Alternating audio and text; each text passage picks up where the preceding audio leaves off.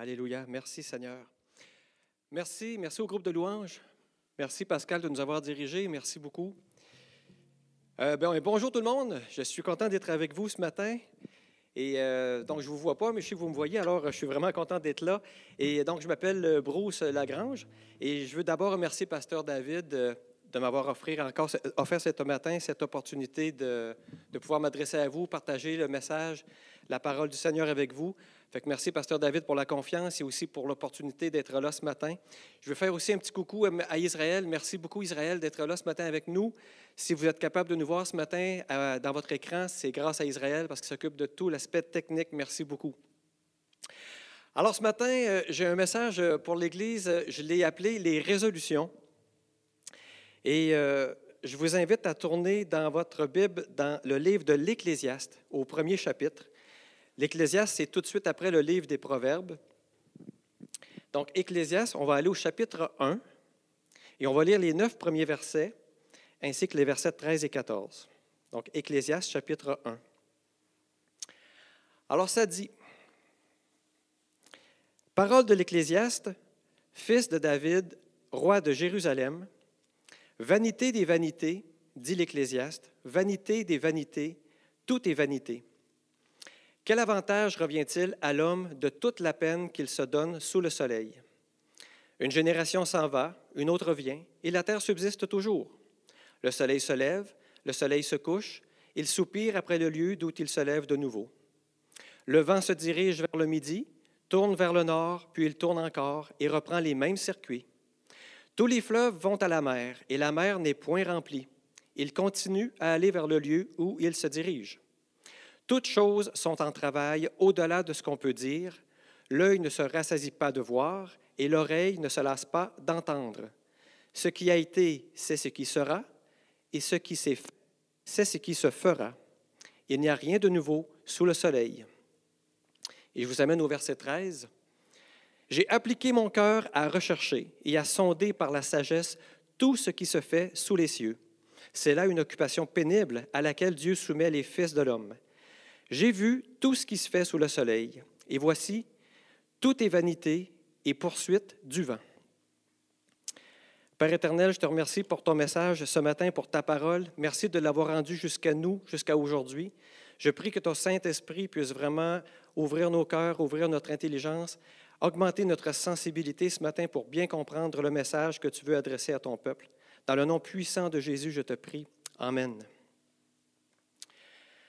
Alors, euh, quand on parle de l'Ecclésiaste et de Salomon, vous savez, euh, quand on parle de tout ce qui se fait sous le soleil, on parle bien sûr de toutes les activités qui peuvent occuper les humains sur la surface de la Terre.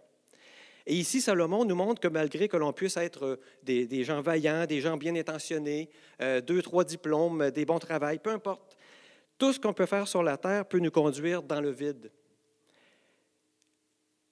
Ici, on voit dans tout son livre, et d'ailleurs, je vous invite, hein, à vraiment lire le livre de l'Ecclésiaste. Ce n'est pas très long, c'est 12 chapitres. Mais vous allez voir, vous allez comprendre encore plus le sens du message de ce matin. Mais dans son livre, Salomon, dans le fond, il veut nous aider à découvrir le vrai sens de la vie. En fait, il nous rappelle que l'on peut faire bien des choses, être bien occupé sur cette terre.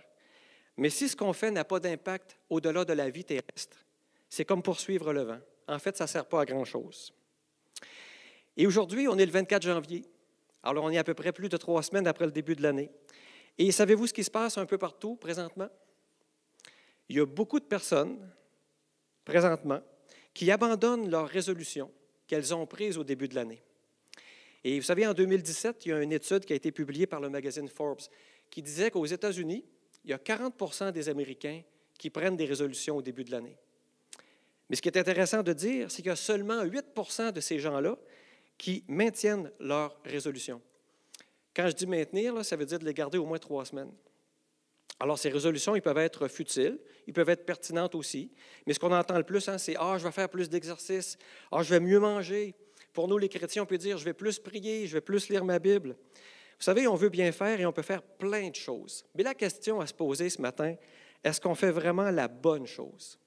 Et on se retrouve des fois, après une année, le temps a passé, on fait notre bilan et on peut s'apercevoir qu'on n'a pas atteint les objectifs qu'on pensait. Ou pire encore, on a peut-être régressé sur certains points. Ou encore pire, on ne sait pas vraiment où nous sommes rendus. Et là, ici, je parle de l'évolution de notre vie spirituelle. Je veux m'adresser à tout le monde ce matin, mais évidemment plus particulièrement pour toi qui es nouveau dans la vie chrétienne. Je veux vraiment que tu puisses trouver dans ce message euh, comment trouver la priorité dans ta nouvelle vie. Mais je veux m'adresser aussi à vous et à moi qui sommes plus anciens avec le Seigneur, de peut-être se faire une réflexion ce matin et dire, oh, euh, est-ce que je suis un petit peu trop éparpillé? Revenir à l'essentiel. C'est un peu le but de mon message ce matin. Puis si, si toi tu m'écoutes et tu n'as pas encore accepté Jésus comme ton Seigneur et ton Sauveur, je t'invite vraiment à écouter jusqu'à la fin cette prédication. Et ma prière ce matin, c'est que tu puisses vraiment retrouver une motivation à faire un pas vers Jésus. Vous savez, pendant le congé des fêtes, je me suis mis à penser. Je savais que j'avais une prédication à faire pour le 24 janvier. Je me disais, qu'est-ce que je vais faire? Et à un moment donné, c'est venu dans mon idée, je me suis dit, ça serait quoi, moi, la, la, principale résolution que je prendrais pour la prochaine année ou les années à venir? Ça serait quoi l'engagement des engagements? Qu'est-ce qui devrait me tenir à cœur? Et ici, je ne veux pas parler que c'est nécessairement nécessaire de prendre des résolutions au 1er janvier, d'accord? La Bible ne nous demande pas de prendre des résolutions au début de l'année. Ce n'est pas biblique, ça. Mais mon but ce matin, c'est de vous parler de l'engagement.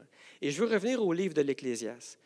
Le message, dans le fond, de Salomon, et on va le voir un peu plus tard aussi, c'est de nous dire que, dans le fond, si on essaie de donner un sens à notre existence en gardant Dieu à l'écart, on ne va jamais être satisfait. Et tout ce qu'on fera, peu importe ce qu'on fera, même si c'est noble, même si c'est bien, ça va toujours être de la fumée. Salomon nous fait réaliser, dans le fond, que seul un engagement envers Dieu représente la seule raison de vivre qu'on devrait avoir. Puis ça, ça va nous donner quoi? Ça va nous donner la certitude que nous sommes vraiment dans le plan de Dieu. Je ne sais pas pour vous, mais quand vous allez lire le livre de, l'Ecclésiaste, quand on regarde toutes les interrogations et les observations que Salomon a faites, euh, ça peut être stressant de se demander, mais c'est quoi la bonne chose à faire? Est-ce que je suis vraiment à la bonne place? Est-ce que je suis dans le plan de Dieu? Ça peut être stressant. J'ai vécu ça. Et je vais vous partager ce matin qu'il y a un verset qui m'a inspiré dans la préparation de ce message, qui m'a vraiment redonné la paix. Et c'est Jésus qui nous enseigne dans Luc 2, 49. Jésus dit, Pourquoi me cherchiez-vous? Ne saviez-vous pas qu'il faut que je m'occupe des affaires de mon Père? Ça m'a fait réfléchir et ça veut dire que dès le début de sa vie sur terre, Jésus a pris une décision. Il était tout jeune. Il a pris la décision de mettre de côté tout ce qui est superflu pour vraiment se consacrer à une chose. Il a mis le focus sur une chose. Jésus, son focus, c'était de s'occuper de plaire à Dieu, de s'occuper des affaires de son Père. Alors là, je réfléchis, je me dis, pour moi, pour nous, ça serait quoi? Nous qui sommes arrivés après Jésus, ce serait quoi notre focus? Et pour le trouver, je pense que c'est juste raisonnable de se concentrer sur les enseignements que Jésus nous a laissés. Et quand on regarde l'ensemble du Nouveau Testament, je vais vous amener à Romains 8, 29.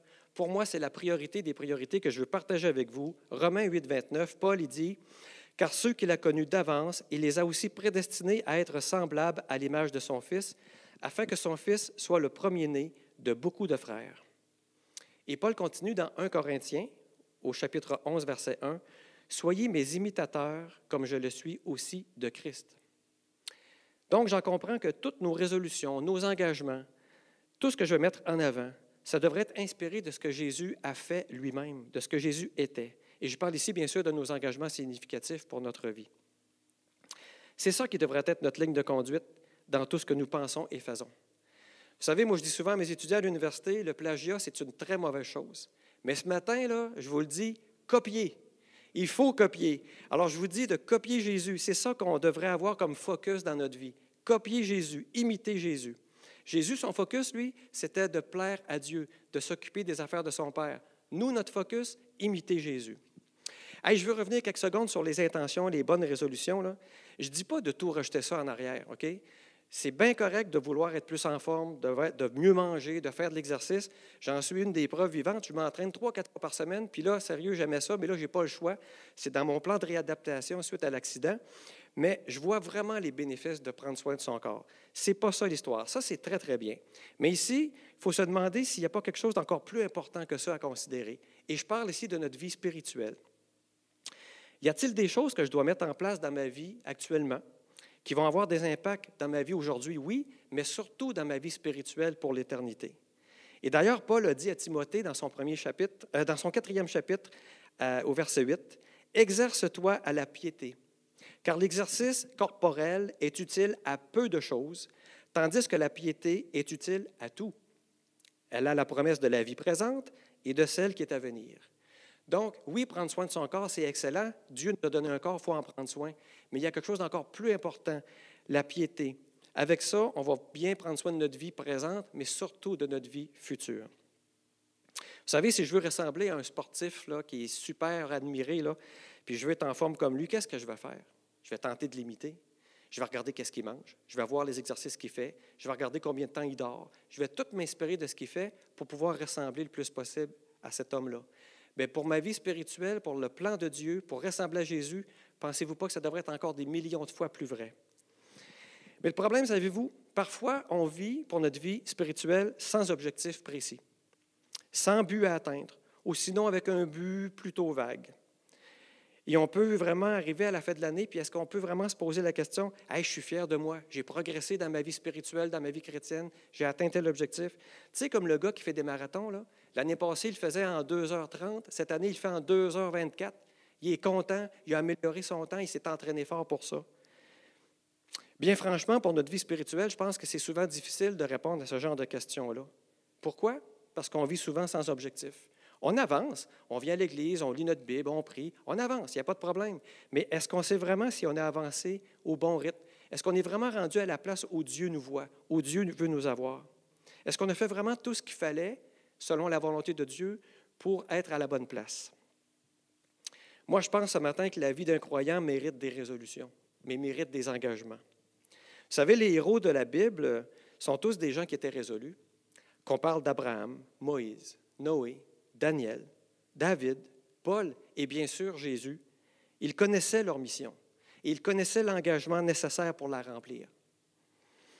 J'ai lu quelque part que les vies les plus influentes sont construites autour de fermes convictions et de fermes résolutions.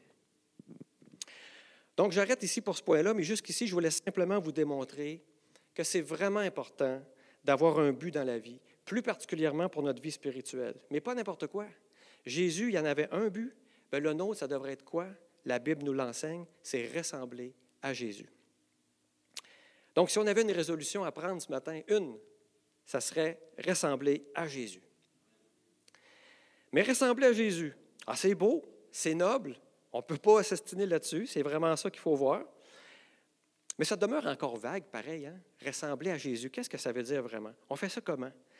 Alors, je pense que si on ne précise pas ce qu'on entend par ressembler à Jésus, on risque de se trouver dans un an, regarder notre vie, puis dire, on est à peu près rendu encore à la même place. On ne saura pas si on a vraiment avancé. Alors, je pense que c'est important de prendre quelques instants pour s'intéresser à qu'est-ce que Jésus faisait. Et on commence par quoi? Parce que Jésus, euh, il en a fait des affaires. D'ailleurs, ce n'est pas moi qui le dis. Dans Jean 21, 25, ça dit, Jésus beaucoup d'autres choses, et si on les écrivait en détail, je ne pense pas que le monde même pourrait contenir les livres qu'on écrirait. Fait que Jésus en a fait énormément. Mais je ne pense pas que ce serait pertinent ce matin de vous faire une liste de 356 actions de Jésus, puis euh, de parler de ça. On repartirait d'ici ce matin, puis on ne se rappellerait pas trop trop de ce que j'ai dit. Mais permettez-moi de faire un petit exercice pour que ce soit facile. J'ai réfléchi, j'ai médité autour de cette question-là, et je veux vous partager ce matin pas grand-chose. Cinq choses. Cinq thèmes. Cinq thèmes que, d'après moi, ça présente vraiment une synthèse des essentiels de la vie de Jésus. On va se limiter à cinq choses. Êtes-vous prêts pour commencer? Là, j'attends votre réponse. Faites des pouces, faites des cœurs, c'est ça que le pasteur dirait. Mais je ne les vois pas présentement, mais je vais les voir après. OK, on y va. Vous allez voir cinq choses, c'est bien, bien simple. Ça va faire le tour de la vie de Jésus. Premièrement, Jésus avait une communion intime avec le Père. Jésus avait une communion intime avec le Père. Comment? Se mettre à l'écart et prier notre Père qui est dans les cieux. Pourquoi? Afin que le Saint-Esprit puisse le conduire dans toutes ses voies. On va aller voir des versets. Luc 6, 12. En ce temps-là, Jésus se rendit sur la montagne pour prier et il passa toute la nuit à prier Dieu. Et il y a plein d'autres versets dans, dans, les évangiles qui nous parlent que Jésus se retirait pour prier. Pour nous, chrétiens qui voulons ressembler à Jésus, c'est notre focus. Est-ce qu'on doit lui ressembler jusqu'à imiter ce comportement-là? Absolument. Matthieu 6, 6, Jésus nous dit, Quand tu pries, entre dans ta chambre, ferme ta porte et prie ton Père qui est là dans le secret. Et ton Père qui voit dans le secret te le rendra. Donc, la parole nous invite à vraiment imiter Jésus par rapport à ce comportement-là, c'est-à-dire d'avoir du temps de qualité, du temps d'intimité avec Dieu le Père. Ici, je veux préciser de quoi, là, c'est pas le fait que la prière en public est à éviter, c'est pas ça qu'on dit. Mais comme on parle d'intimité avec Dieu et qu'on fait référence à ce que Dieu voit dans le secret, moi, je pense qu'il faut plutôt voir ici l'importance de nos motivations. Il faut voir notre sincérité. Vous savez, quand on est intime avec quelqu'un, on ne joue pas à un jeu. On est vraiment sincère. La confiance règne. C'est ce genre de relation-là qu'on doit viser avec Dieu. Et pour ce qui est de l'œuvre du Saint-Esprit, dans Luc 4.1, Luc 4.1, Jésus, rempli du Saint-Esprit, revint du Jourdain il fut conduit par l'Esprit dans le désert. Jean 5, 19, Jésus reprit la parole et leur dit, En vérité, en vérité, je vous le dis, le Fils ne peut rien faire de lui-même, il ne fait que ce qu'il voit faire au Père, et tout ce que le Père fait, le Fils aussi le fait pareillement. Donc on voit que Jésus était conduit par le Saint-Esprit. Wow! Nous, chrétiens, on veut imiter Jésus. Hein, on s'est entendu au départ, là, c'était notre focus. On veut imiter Jésus. Est-ce qu'on doit imiter Jésus jusqu'à espérer voir cette présence-là du Saint-Esprit dans nos vies? Absolument. Romains 8, 14 nous dit, car tous ceux qui sont conduits par l'Esprit de Dieu sont fils de Dieu. Paul en rajoute dans Galates 5, 18, si vous êtes conduits par l'Esprit, vous n'êtes point sous la loi. Alors on comprend ici que nous sommes, nous aussi, appelés à être conduits par l'Esprit, comme Jésus l'a été. Mais pour y arriver, il faut faire comme Jésus. On doit investir aussi dans notre communion intime avec le Père. Ça, c'est le premier point, un point très important. Ça vous va? On y va pour le deuxième? Deuxième point. Qu'est-ce que Jésus a fait? La principale de sa mission. Jésus a annoncé la bonne nouvelle à l'humanité. Jésus est venu annoncer la bonne nouvelle à l'humanité. On voit ça dans Luc 4, 18. L'Esprit du Seigneur est sur moi, parce qu'il m'a oint pour annoncer une bonne nouvelle aux pauvres. Il m'a envoyé pour guérir ceux qui ont le cœur brisé, pour proclamer aux captifs la délivrance et aux aveugles le recouvrement de la vue, pour envoyer libres les opprimés. Donc on voit bien que Jésus, c'était sa mission. Pour nous qui voulons ressembler à Jésus, est-ce qu'on doit également imiter ce comportement-là aussi? Bien, ça, vous le savez, hein? dans Marc 16, 15, Jésus nous a dit Allez par tout le monde et prêchez la bonne nouvelle à toute la création. Alors Dieu s'attend qu'on fasse la même chose, nous aussi. Et vous savez, il peut arriver des fois qu'on pense qu'on n'a pas assez le don, on n'a pas assez de courage pour euh, parler de Christ et annoncer la bonne nouvelle. Mais cependant, il faut se rappeler que c'est ce que Jésus est venu faire en priorité sur la terre, annoncer la bonne nouvelle du royaume. Alors, si on veut l'imiter, il faut le faire. Puis, de toute façon, on ne peut pas s'astiner avec ça. Jésus nous demande explicitement, dans le passage qu'on vient de lire, de prêcher la bonne nouvelle. Êtes-vous prêt pour le troisième point? Trois de cinq. Jésus, qu'est-ce qu'il a fait quand il était sur la terre? Jésus a eu de la compassion. Jésus a eu de la compassion pour la souffrance humaine et a soutenu les cœurs brisés. On voit ça dans Luc 7, 13. Luc 7, 13. Le Seigneur, l'ayant vu, fut ému de compassion pour elle et lui dit Ne pleure pas. Dans Matthieu 15, 32, Jésus, ayant appelé ses disciples, dit Je suis ému de compassion pour cette foule car voilà trois jours qu'ils sont près de moi et ils n'ont rien à manger. Il y aurait d'autres références, je pourrais vous en dire encore plusieurs. Donc on voit bien que Jésus est venu sur la terre pour révéler l'amour du Père pour sa création. Tous les miracles qu'il a faits, les guérisons, les, les moments de discussion qu'il a eu, il a toujours été là pour montrer sa compassion, donc montrer l'amour du Père pour sa création. Pour nous, chrétiens qui voulons imiter Jésus, est-ce qu'on doit en plus tenter de faire la même chose que lui par rapport à la compassion? Encore une fois, je, vous dis oui. Éphésiens 4, 32, Paul écrit Soyez bons les uns envers les autres, compatissants, vous pardonnant réciproquement comme Dieu vous a pardonné en Christ.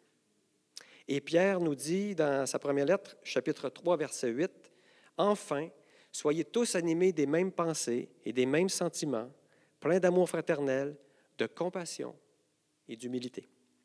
Vous savez, avoir de la compassion, être sensible à la souffrance humaine, ça va non seulement faire du bien à ceux qui souffrent, mais ça va être également une bonne façon de témoigner de l'action de Dieu dans nos vies. Je pense qu'il faut prier de laisser le Saint-Esprit vraiment transformer notre orgueil en humilité. Laissez le Saint-Esprit transformer notre indifférence en intérêt sincère pour les autres. C'est de cette façon-là qu'on va pouvoir ressembler à Jésus en démontrant notre compassion pour les gens qui souffrent. On n'a pas fini. Point 4. Qu'est-ce que Jésus a fait? Quatrièmement, Jésus a aimé. Jésus a aimé les gens autour de lui, ses amis, ses apôtres, oui. Jésus a aimé son prochain, mais Jésus a même aimé ses ennemis. On voit dans Jean 15, 13, 14, Il n'y a pas de plus grand amour que de donner sa vie pour ses amis. Vous êtes mes amis si vous faites ce que je vous commande. Jésus a aussi aimé en servant. On voit ça dans Matthieu 20, 28. C'est ainsi que le Fils de l'homme n'est pas venu pour être servi, mais pour servir et donner sa vie en rançon pour la multitude. Jésus a aimé aussi ses ennemis en pardonnant. Dans Luc 23, 34, Jésus a dit, Père, pardonne-leur car ils ne savent ce qu'ils font. Donc, je reviens encore avec la même question. Pour nous, chrétiens qui voulons imiter Jésus, est-ce qu'on doit en plus aller dans le rayon de l'amour comme Jésus l'a fait, puis vraiment limiter à cet aspect-là, sous ces aspects-là? Bien oui, dans Jean 13, 34, vous connaissez ça par cœur, Jésus a dit, je vous donne un commandement nouveau. Aimez-vous les uns les autres comme je vous ai aimé. Vous aussi, aimez-vous les uns les autres. Donc, on est appelé à exprimer notre amour aussi les uns pour les autres. Ici, je vais faire une parenthèse. Ce qui est à noter ici, ce n'est pas simplement le fait de s'aimer. Ça, ça va. Mais ce qui est vraiment remarquable ici qu'on doit voir, c'est que Jésus a dit, comme je vous ai aimé. Comme je vous ai aimé. Alors Jésus a été un exemple vivant de l'amour de Dieu. On doit nous aussi être des exemples vivants de l'amour de Jésus. Mais pensons-y deux minutes. Là. Oui, on s'aime entre frères et sœurs. C'est relativement facile, n'est-ce pas? Mais est-ce qu'on s'aime toujours avec un amour qui est inspiré du sacrifice de Jésus? Il a dit, aimez-vous comme je vous ai aimé. Réfléchissez à cette question-là. J'ai réfléchi encore moi aussi. Jésus aussi nous a demandé, pour l'imiter, d'aimer nos ennemis, n'est-ce pas? Dans Matthieu 5, 44. Matthieu 5, 44, ça dit, Mais moi je vous dis, aimez vos ennemis, bénissez ceux qui vous maudissent, faites du bien à ceux qui vous haïssent, et priez pour ceux qui vous maltraitent et qui vous persécutent. À aimer nos ennemis. Je comprends que je viens de le lire, Jésus le demande. Mais tu sais, que Jésus, lui, aime, puis aime ses amis, puis qu'il aime ses ennemis, on, dit, ben oui, c'est le Fils de Dieu, puis euh, c'est bien correct. Nous, euh, on est-tu vraiment capable de faire ça? Mais il nous le demande de le faire. C'est toute une demande pareille. Hein? Fait que Jésus nous demande pas mal. Mais pourquoi, d'après vous, Jésus nous demande d'en faire autant? En fait, quand on voit d'autres références dans la parole, on voit qu'en aimant nos ennemis, c'est une façon de surmonter le mal par le bien. Et c'est cohérent avec l'enseignement de Paul dans Romains 12, 21 qui nous dit Ne te laisse pas vaincre par le mal, mais surmonte le mal par le bien. Savez-vous quoi? Aimer nos ennemis en plus, c'est vraiment une façon de prouver que c'est bien Jésus, le Seigneur de notre vie. Pourquoi? Parce qu'aimer nos ennemis, on va l'avouer, ce n'est pas faisable par nous-mêmes. C'est difficile de faire ça. Mais on peut le faire seulement si on se donne entièrement à Dieu, si c'est Dieu qui vraiment nous délivre de notre égoïsme naturel. C'est la seule façon d'aimer nos ennemis. Pour ce qui est du service, ben, c'est clair, Matthieu l'a euh, Matthieu. Ben, écrit, mais c'est Jésus qui l'a dit dans Matthieu 20, 20. Quiconque veut être grand parmi vous, qu'il soit votre serviteur. Donc, euh, effectivement, d'après l'enseignement de Jésus, on est appelé nous aussi à aimer avec les différentes facettes que Jésus nous a montrées. Et vous savez, quand on parle de service, je peux vous parler d'humilité aussi. Paul a écrit dans Philippiens 2, 3, 5 ne faites rien par esprit de parti ou par vaine gloire, mais que l'humilité vous fasse regarder les autres comme étant au-dessus de vous-même. Que chacun de vous, au lieu de considérer ses propres intérêts, considère aussi ceux des autres. Ayez en vous les sentiments qui étaient en Jésus-Christ. C'est cohérent la parole de Dieu, hein, d'un bout à l'autre. Considérer les besoins des autres plus importants que les nôtres, bien ça, c'est vraiment une bonne façon de ressembler à Jésus. On a vu quatre points. Êtes-vous prêt pour le dernier, le cinquième? Good. Cinquième point. Qu'est-ce que Jésus a fait? Jésus s'est chargé de sa croix. Jésus s'est chargé de sa croix et il a avancé en vainqueur. Alors on voit ça dans Jean 19, 17. Jean 19, 17, Jésus, portant sa croix, arriva au lieu du crâne qui se nomme en hébreu Golgotha. Et on voit dans Jean 16, 33, Je vous ai dit ces choses afin que vous ayez la paix en moi. Vous aurez des tribulations dans le monde, mais prenez courage. j'ai vaincu le monde. Donc Jésus a porté sa croix avec tout ce que ça implique, mais il a également avancé en vainqueur. Il est le vainqueur. Là, c'est délicat. Pour nous, ça veut-tu dire qu'on doit ressembler à Jésus? Oui. Ça veut-tu dire qu'on doit porter une croix puis être des vainqueurs? Est-ce qu'on est appelé à ça aussi? Bien, on connaît le verset, Matthieu 16, 24. Jésus a dit à ses disciples, hein, Si quelqu'un veut venir après moi, qu'il renonce à lui-même, qu'il se charge de sa croix et qu'il me suive. Je ne sais pas pour vous, mais moi, quand je pense à porter une croix, ça me fait penser à souffrance. Ça veut dire que ce n'est pas nécessairement une partie de plaisir à chaque instant. Et d'ailleurs, c'est pour ça que Paul nous a dit dans 2 euh, Timothée 2, 3, Souffre avec moi comme un bon soldat de Jésus-Christ. Je veux revenir sur la croix, porter sa croix. Évidemment, Jésus ne nous demande pas de se faire crucifier. Il l'a fait pour nous. Tout est accompli. Mais je pense qu'il faut y voir ici plutôt le sens de l'engagement. Vous savez, à l'époque romaine, le condamné qui portait sa croix devait se promener dans toutes les rues jusqu'au lieu de l'exécution. Puis il n'y avait pas un mot à dire. Hein. Il fallait qu'il avance. Il ne pouvait pas aller à gauche, il ne pouvait pas aller à droite, il ne pouvait surtout pas se sauver. Il devait avancer avec sa croix, même s'il savait que l'objectif, le, but, ce n'était pas ce qu'il voulait. Et là, je me suis interrogé, je me suis dit, si Jésus a pris la peine de nous donner cette image-là comme exemple, et en passant, permettez-moi, j'aimerais ça faire une parenthèse, j'aime tellement Jésus. Jésus, là, c'est le meilleur prof que tu vas rencontrer de toute ta vie. C'est le meilleur enseignant que tu vas rencontrer de toute ta vie. Il nous donne des images fortes, des concepts concrets pour nous aider à bien comprendre le message qu'il veut nous donner. Euh, je ferme la parenthèse. Je, reviens sur la croix. Je me dis, si Jésus a pris la peine de nous donner cette image-là, de porter sa croix, puis il savait c'était quoi porter une croix, les autres étaient dans cette époque-là, il y en avait des croix dans les rues. Il faut comprendre que suivre Jésus, ça signifie beaucoup. Ça signifie de s'engager dans un chemin réellement, sans faire marche arrière, même si ça met notre vie en danger, même si ça ne nous tente pas tout le temps, il faut toujours continuer d'avancer en sachant une chose, que la seule option, c'est d'avancer. Faut que tu avances avec ta croix. Et d'ailleurs, dans Luc 9, 62, Jésus a dit, Quiconque met la main à la charrue et regarde en arrière n'est pas propre au royaume de Dieu. Alors, qu'est-ce que Jésus attend de nous? Je pense que Jésus attend un engagement total et non pas d'un cœur partagé. On ne peut pas juste prendre quelques idées ici et là dans son enseignement puis les mettre en pratique quand ça nous adonne. Il faut vraiment accepter la croix comme autant on veut accepter la couronne. C'est tout ou rien. Pour être euh, vainqueur aussi, pour l'aspect d'être vainqueur, parce que Jésus a été vainqueur, Paul nous dit dans Romains 8, 37, Mais dans toutes ces choses, nous sommes plus que vainqueurs par celui qui nous a aimés. Ah, ben ça, c'est fun d'entendre ça. Ça veut dire que nous aussi, comme Jésus, on est appelé à être vainqueur. Comme Jésus, on est appelé à être vainqueur. Je ne sais pas si vous commencez à réaliser, là, mais ressembler à Jésus, imiter Jésus, ça commence à se préciser pour moi quand je vous en parle. Et parlant d'être vainqueur, j'aimerais ça développer un peu l'idée d'être vainqueur. Qu'est-ce que ça donne, ça, d'être vainqueur? C'est quoi, ça, être vainqueur? Et là, on ne le lira pas ici ce matin, mais je vous incite fortement, dans votre temps de lecture, allez voir le livre de l'Apocalypse le chapitre 2, chapitre 3. Il faut lire ça. OK? Chapitre 2, chapitre 3 du livre de l'Apocalypse.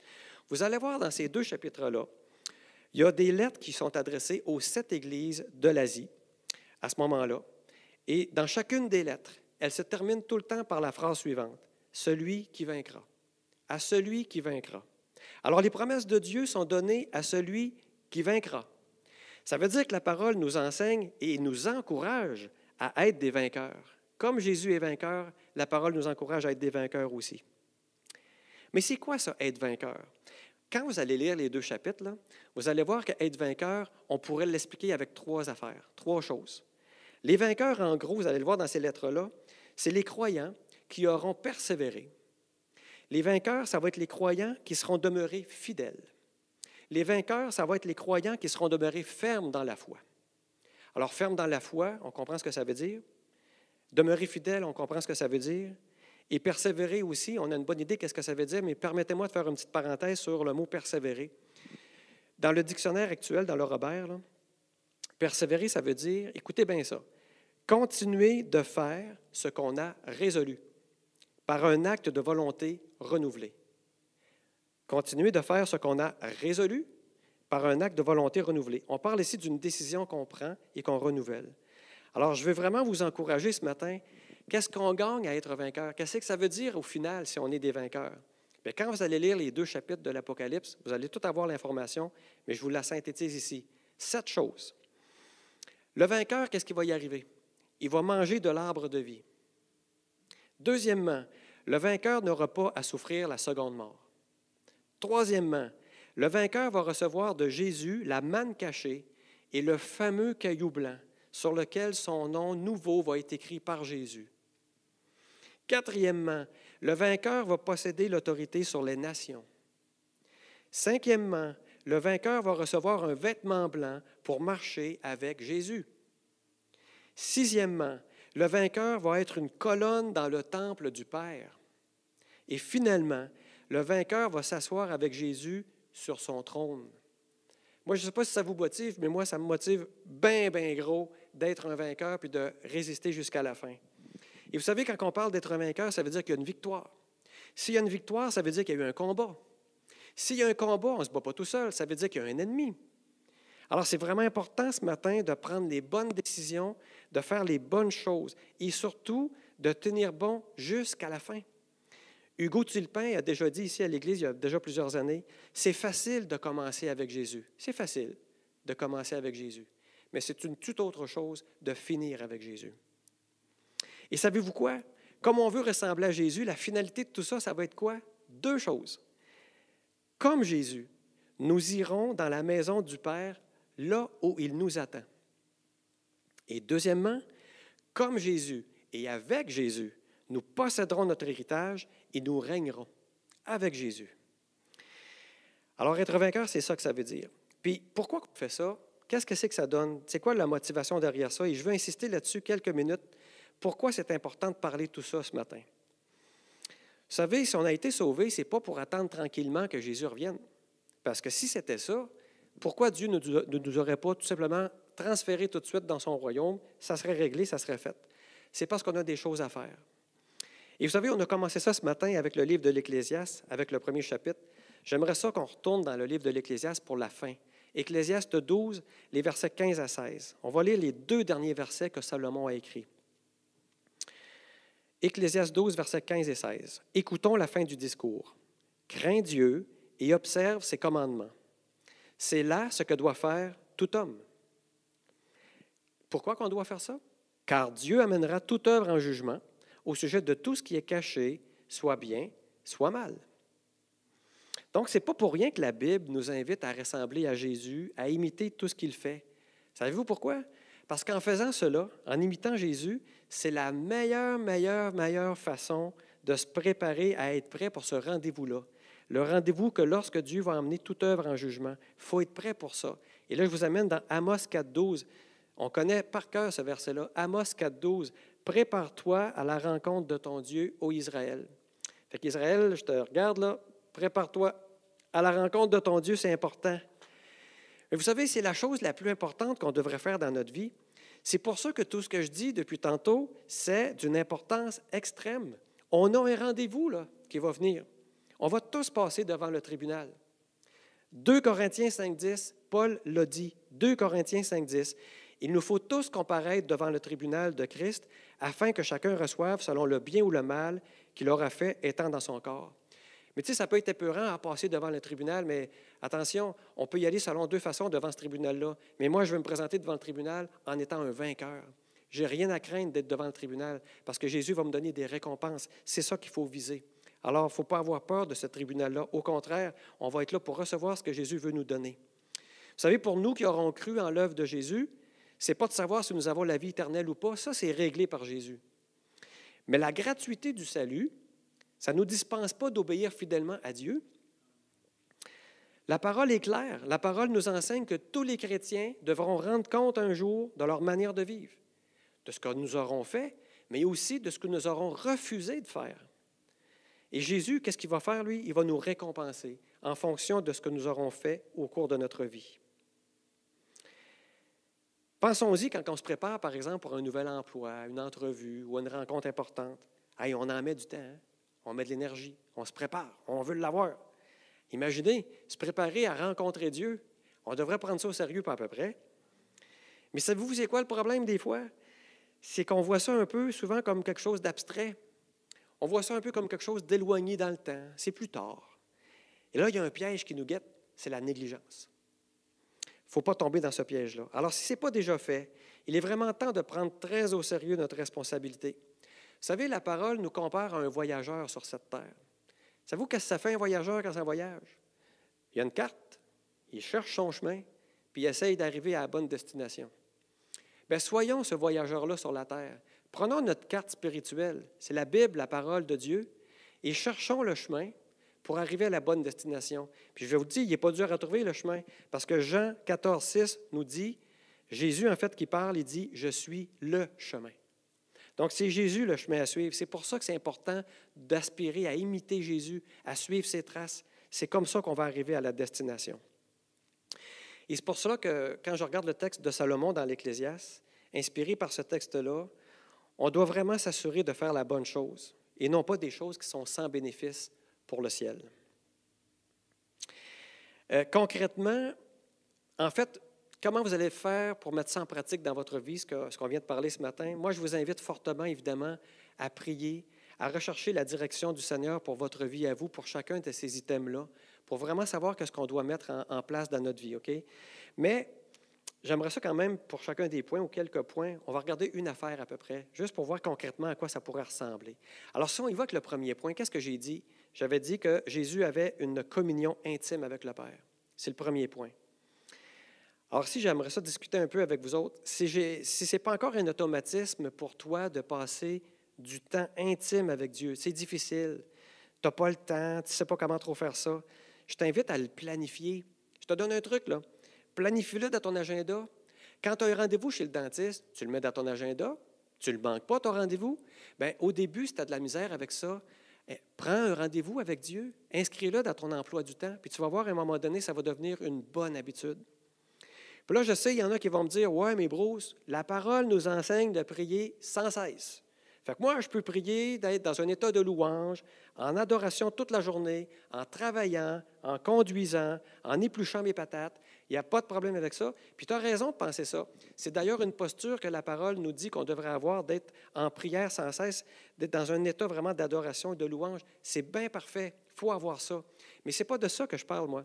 Moi, ce matin, je parle d'avoir une rencontre intime avec Dieu. Tu sais, le moment où tu vas pouvoir t'asseoir pour parler honnêtement avec le Seigneur de tout ce que tu as dans ton cœur, mais surtout d'avoir du temps pour l'écouter, d'avoir du temps pour l'écouter attentivement, sans distraction. C'est ça que je veux dire par planifier un rendez-vous intime avec Dieu.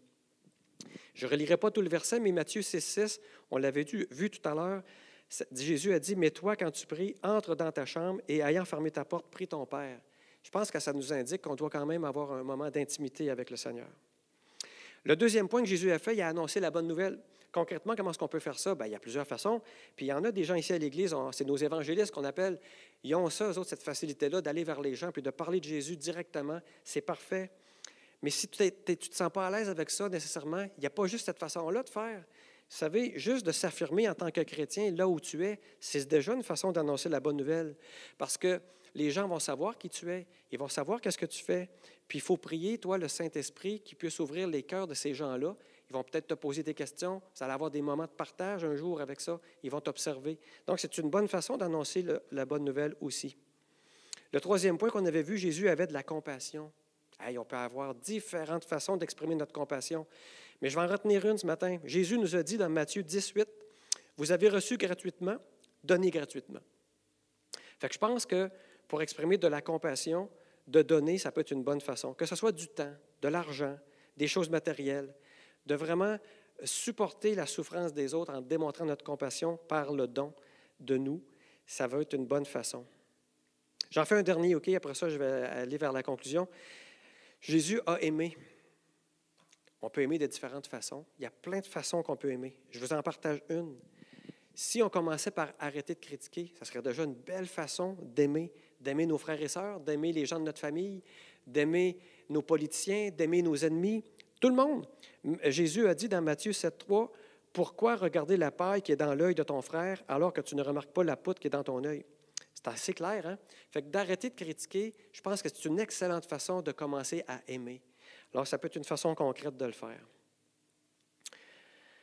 Mais c'est bien beau tout ça. Focus sur Jésus. On va essayer d'imiter Jésus dans tout ce qu'il a fait. C'est quand même pas rien, hein? Ressembler à Jésus. C'est gros, là. Pensons-y un peu. Même des fois, pour des petites affaires de la vie courante, c'est difficile d'être assez discipliné pour euh, se rendre jusqu'à l'objectif puis vraiment le faire jusqu'au bout. Ça ne sera pas facile tout le temps. Ça va demander des efforts probablement. Et d'ailleurs, Paul a dit à Timothée dans sa deuxième lettre au chapitre 2, verset 15, 2 Timothée 2, 15, Efforce-toi de te présenter devant Dieu comme un homme éprouvé, un ouvrier qui n'a point à rougir, qui dispense droitement la parole de la vérité. Il a dit efforce-toi. Il n'a pas dit sois patient, attends, ça va venir. Il a dit efforce-toi. Mais même si ça va nous demander des efforts puis de l'investissement de notre part, il ne faut pas tomber dans l'autre côté aussi puis penser qu'on va y arriver tout seul. On va avoir besoin d'aide pour ça. Et si on pense qu'on va être bon pour le faire par nous-mêmes, on va faire probablement fausse route. Mais j'ai une bonne nouvelle. Comme c'est la volonté de Dieu qu'on ressemble à Jésus de plus en plus, bien, il faut croire que ça va arriver. C'est sa volonté. Alors, il faut croire que ça va être possible, à condition qu'on utilise la recette que Dieu a prévue. Et vous savez, Dieu, dans son amour, il a tout prévu. Et je ne veux pas élaborer trop là-dessus pour le moment, parce que je vous invite vraiment à être là la semaine prochaine, à la réunion de la semaine prochaine. Pasteur David va vous présenter la vision 2021 pour l'Église. Une vision qui a été discutée, priée, méditée par le comité des leaders, et on veut la partager avec vous la semaine prochaine. Et vous allez voir dans cette vision-là qu'on vous propose pour la prochaine année, vous allez y retrouver l'aide qu'on a besoin d'avoir pour vraiment prendre et maintenir les engagements qu'on va être capable de, maintenir jusqu'à la fin. Vous allez avoir l'aide, elle va être là. Fait que j'aurais aimé ça vous en parler plus longtemps, mais je vais laisser Pasteur David le faire la semaine prochaine à la réunion. Je vais inviter le groupe de louanges à reprendre place tranquillement.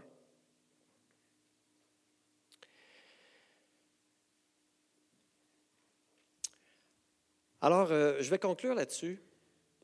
Vous savez, si on revient, Solomon, à tout ce qu'on s'est dit jusqu'à maintenant, euh, Solomon a fait beaucoup d'observations, Solomon s'est posé des questions, et nous aussi, on peut être tenté de se poser beaucoup de questions. Est-ce que je suis vraiment dans la volonté de Dieu? Je fais plein d'affaires, je m'implique à l'Église même, je vais à gauche, je vais à droite, mais je me sens fatigué. Comment ça, des fois, je me sens comme si j'étais inachevé? Là, je me pose bien des questions. C'est quoi le sens de la vie? Où c'est que je suis rendu? C'est-tu correct ce que je fais? Ça peut être décourageant, mais en fait, il ne faut pas se décourager. Au contraire, tout ce que je vous ai mentionné ce matin, il faut vraiment s'encourager. Parce que Salomon, dans le fond, quand vous allez lire le livre de l'Ecclésiaste, il nous lance un défi. Le défi, c'est le, le suivant. Chercher notre identité et notre stabilité en Dieu seul. Chercher notre identité et notre stabilité en Dieu seul. Si nous réfléchissons sérieusement, on peut juste constater que la seule option valable, c'est servir Dieu. Le moment est vraiment venu, si ce n'est pas déjà fait, de repenser à notre but, de donner la bonne direction à notre vie. Et pour nous, notre engagement, ça devrait être de suivre les enseignements de Jésus, qui se résument à un objectif, ressembler à Jésus.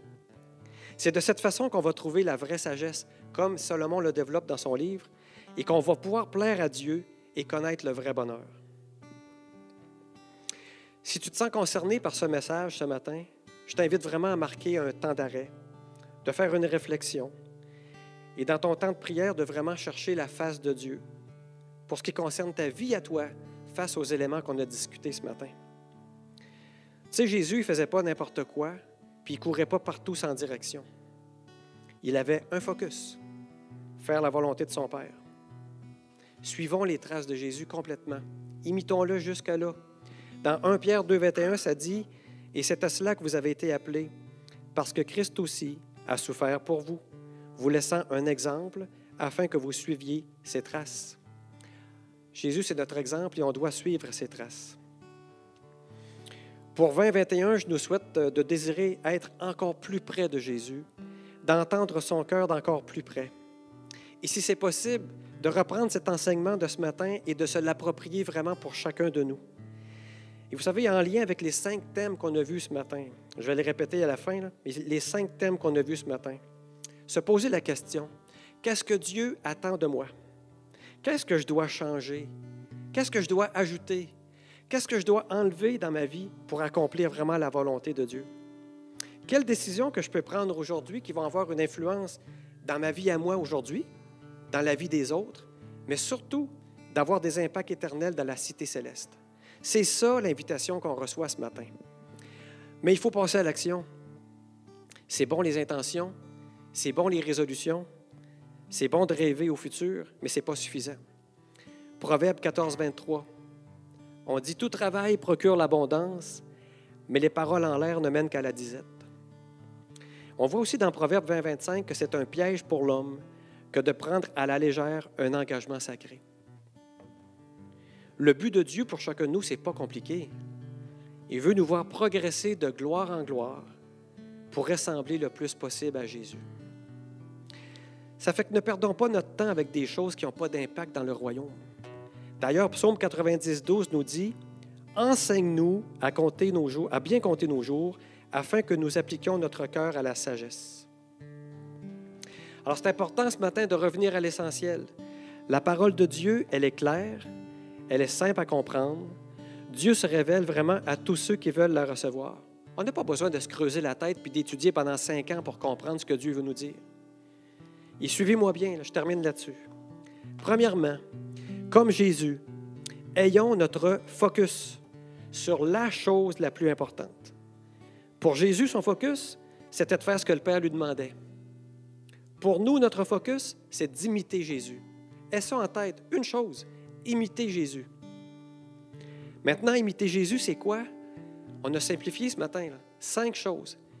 Et je, crois sincèrement que ça fait le tour de ce qu'on a besoin de savoir. Cinq choses. Avoir une communion intime avec le Père. Deux, annoncer la bonne nouvelle du royaume. Trois, avoir de la compassion pour les gens qui souffrent. Quatre, aimer. Aimer nos prochains, aimer même nos ennemis. Et cinq, porter notre croix et avancer en vainqueur. À chaque jour, on devrait conserver ces cinq thèmes-là dans nos pensées et nous demander, là, à chaque fois qu'on est dans une situation, face à quelqu'un, face à un problème, peu importe, à toujours nous demander comment on devrait agir. Et moi, il y a une prière qui m'inspire beaucoup, c'est dans Psaume 143, 8. Ça dit Fais-moi entendre ta bonté, car je me confie en toi. Fais-moi connaître le chemin où je dois marcher, car je lève à toi mon âme. Fais-moi connaître le chemin où je dois marcher. Alors, tu sais, quand tu es dans une situation X devant un individu, peu importe, pense à ces cinq thèmes-là que tu dois réaliser dans ta vie pour imiter Jésus et demande au Seigneur, c'est sur quel chemin je dois marcher par rapport à ces, à ces choses-là pour ressembler à Jésus. Et pour vraiment vous aider, je pense que la question qu'on devrait toujours se poser continuellement, tout le temps, à chaque fois qu'on est dans une situation, avant de faire ou de penser, écoutez bien ma question. Que ferait Jésus à ma place? Que ferait Jésus à ma place? C'est vraiment la question qui résume tout ce qu'on s'est dit ce matin. Je vais vous laisser tantôt dans quelques secondes, mais avant, je veux juste vous dire de ne pas partir. Euh, on va avoir un chant. Pasteur David va revenir avec des annonces importantes après le chant. Donc, je vous invite à rester là. Mais moi, je termine maintenant avec quelques secondes. Je veux juste vous dire, avant de partir, si vous aviez une chose à retenir ce matin, une chose à retenir, c'est cette question-là. Que ferait Jésus à ma place? Je vais vous laisser avec le groupe de louanges, on va avoir un chant. Mais je vous invite à vraiment prendre un temps avec le Seigneur ce matin, à chercher sa volonté pour chacun des thèmes qu'on a discutés tout à l'heure, pour vous. Puis, euh, compliquons pas les choses. C'est bien, bien simple. Une chose, un focus, imiter Jésus. Il y a cinq choses qu'on a discutées, cinq éléments qui caractérisaient la vie de Jésus. Et surtout, je la répète, je suis tannant, mais je la répète. Dernière phrase, je vous laisse avec ça. Ici et maintenant, que ferait Jésus? Ma place? Je vous souhaite un bon temps de louange. À bientôt.